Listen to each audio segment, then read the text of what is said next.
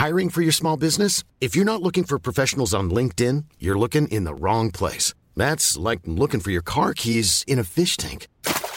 LinkedIn helps you hire professionals you can't find anywhere else, even those who aren't actively searching for a new job but might be open to the perfect role. In a given month, over 70% of LinkedIn users don't even visit other leading job sites. So start looking in the right place. With LinkedIn, you can hire professionals like a professional. Post your free job on linkedin.com slash people today.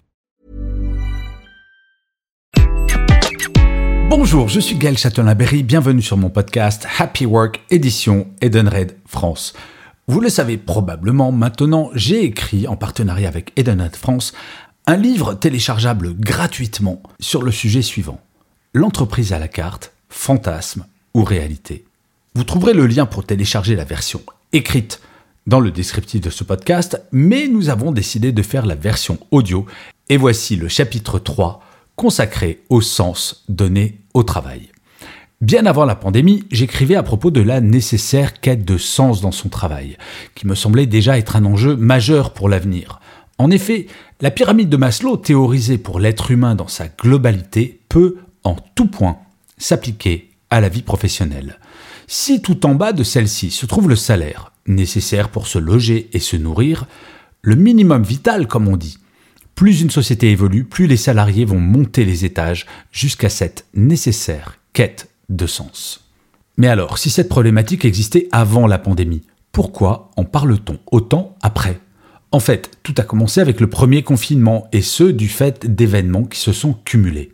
En premier, pour la première fois dans l'histoire de l'économie moderne, les dirigeants ont décidé de faire passer l'humain et sa santé avant l'économie et sa rentabilité. Cela peut sembler d'un point de vue éthique tout à fait normal, et cela est vrai, mais du point de vue des actionnaires, cela aurait été inimaginable quelques années en arrière. Pour la première fois, le monde entier a littéralement sacrifié son économie pour sauver des vies. En deuxième, chaque être humain a alors réalisé que des choses en apparence anodines ne l'étaient pas tant que cela. Prendre un café avec un collègue, sourire à quelqu'un que l'on croise dans le couloir, déjeuner avec ses collègues, faire une réunion au bureau. Nous nous sommes aperçus que ces choses évidentes pouvaient disparaître. Et enfin, beaucoup ont retrouvé une vie personnelle et familiale plus intense que jamais, avec notamment le fait de devoir faire l'école à nos enfants. La pandémie a radicalement changé notre regard sur notre travail, non seulement sur l'importance de celui-ci comparativement à notre vie privée, mais également sur son utilité. Pourquoi vais-je travailler chaque matin? Mon salaire? Mon statut social? Oui, bien entendu, ces éléments n'ont pas disparu, et la notion de sens que l'on donne à notre travail existait avant la pandémie. C'est leur importance relative qui a changé. C'est d'ailleurs ce que m'a expliqué très clairement Marie-Céline Plourin, directrice développement durable d'Edenred France, l'idée d'une politique RSE, c'est-à-dire responsabilité sociétale des entreprises, va bien au-delà d'une posture. Il s'agit bien de faire en sorte que chaque salarié fasse son métier autrement et, in fine, d'en changer l'impact sur son environnement direct.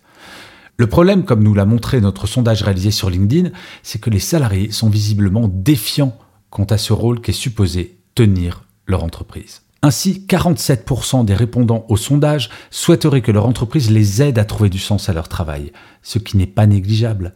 Mais comme l'explique parfaitement Marie-Céline Plourin, l'engagement d'une entreprise n'est pas suffisant. Il est nécessaire par la suite que les managers et les salariés s'engagent eux-mêmes dans une démarche collective et sincère.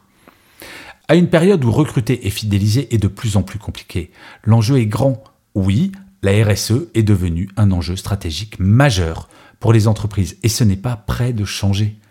L'engagement de l'entreprise permet aux salariés non seulement de s'approprier des valeurs dans lesquelles ils se reconnaissent, mais également d'agir concrètement. Certaines entreprises vont même jusqu'à donner du temps rémunéré à leurs salariés pour qu'ils puissent s'engager en faveur de telle ou telle cause. Alors oui, remplacer les gobelets en plastique par des gobelets en carton ou des mugs en céramique, c'est bien et c'est important mais c'est un peu léger pour revendiquer le fait d'avoir un engagement sociétal qui permettra d'améliorer son image employeur. Ce qui compte véritablement, c'est l'engagement individuel de chacun. Et si mon entreprise peut m'accompagner en cela, c'est encore mieux.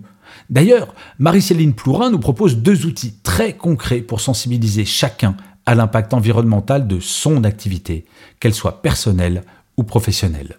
Le premier outil permet de réaliser son bilan carbone pour connaître ses pistes d'action, et celui-ci vous le trouverez sur nosgestesclimat.fr. Et le second, c'est d'appliquer le questionnement bisou avant chaque achat.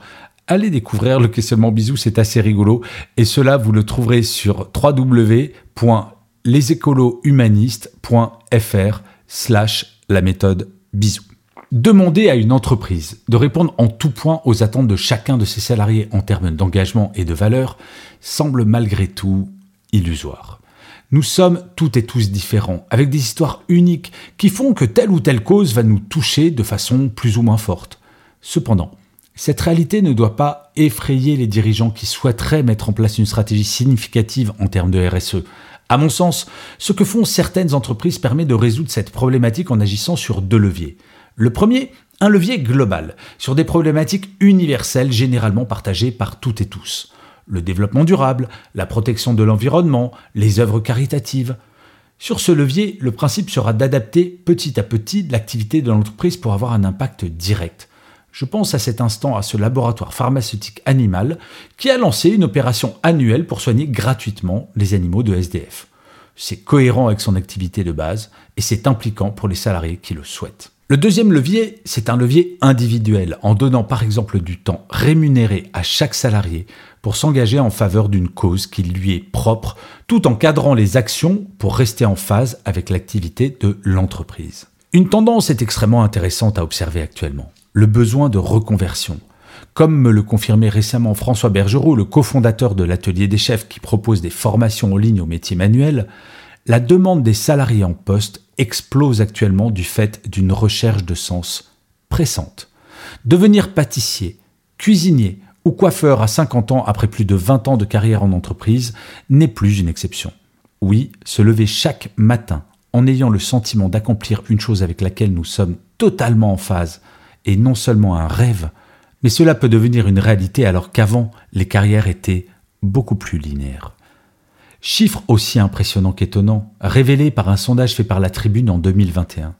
60% des salariés souhaitent se reconvertir. Bien entendu, tous ne vont pas le faire, mais cela prouve bien le besoin irrépressible de trouver du sens dans son travail.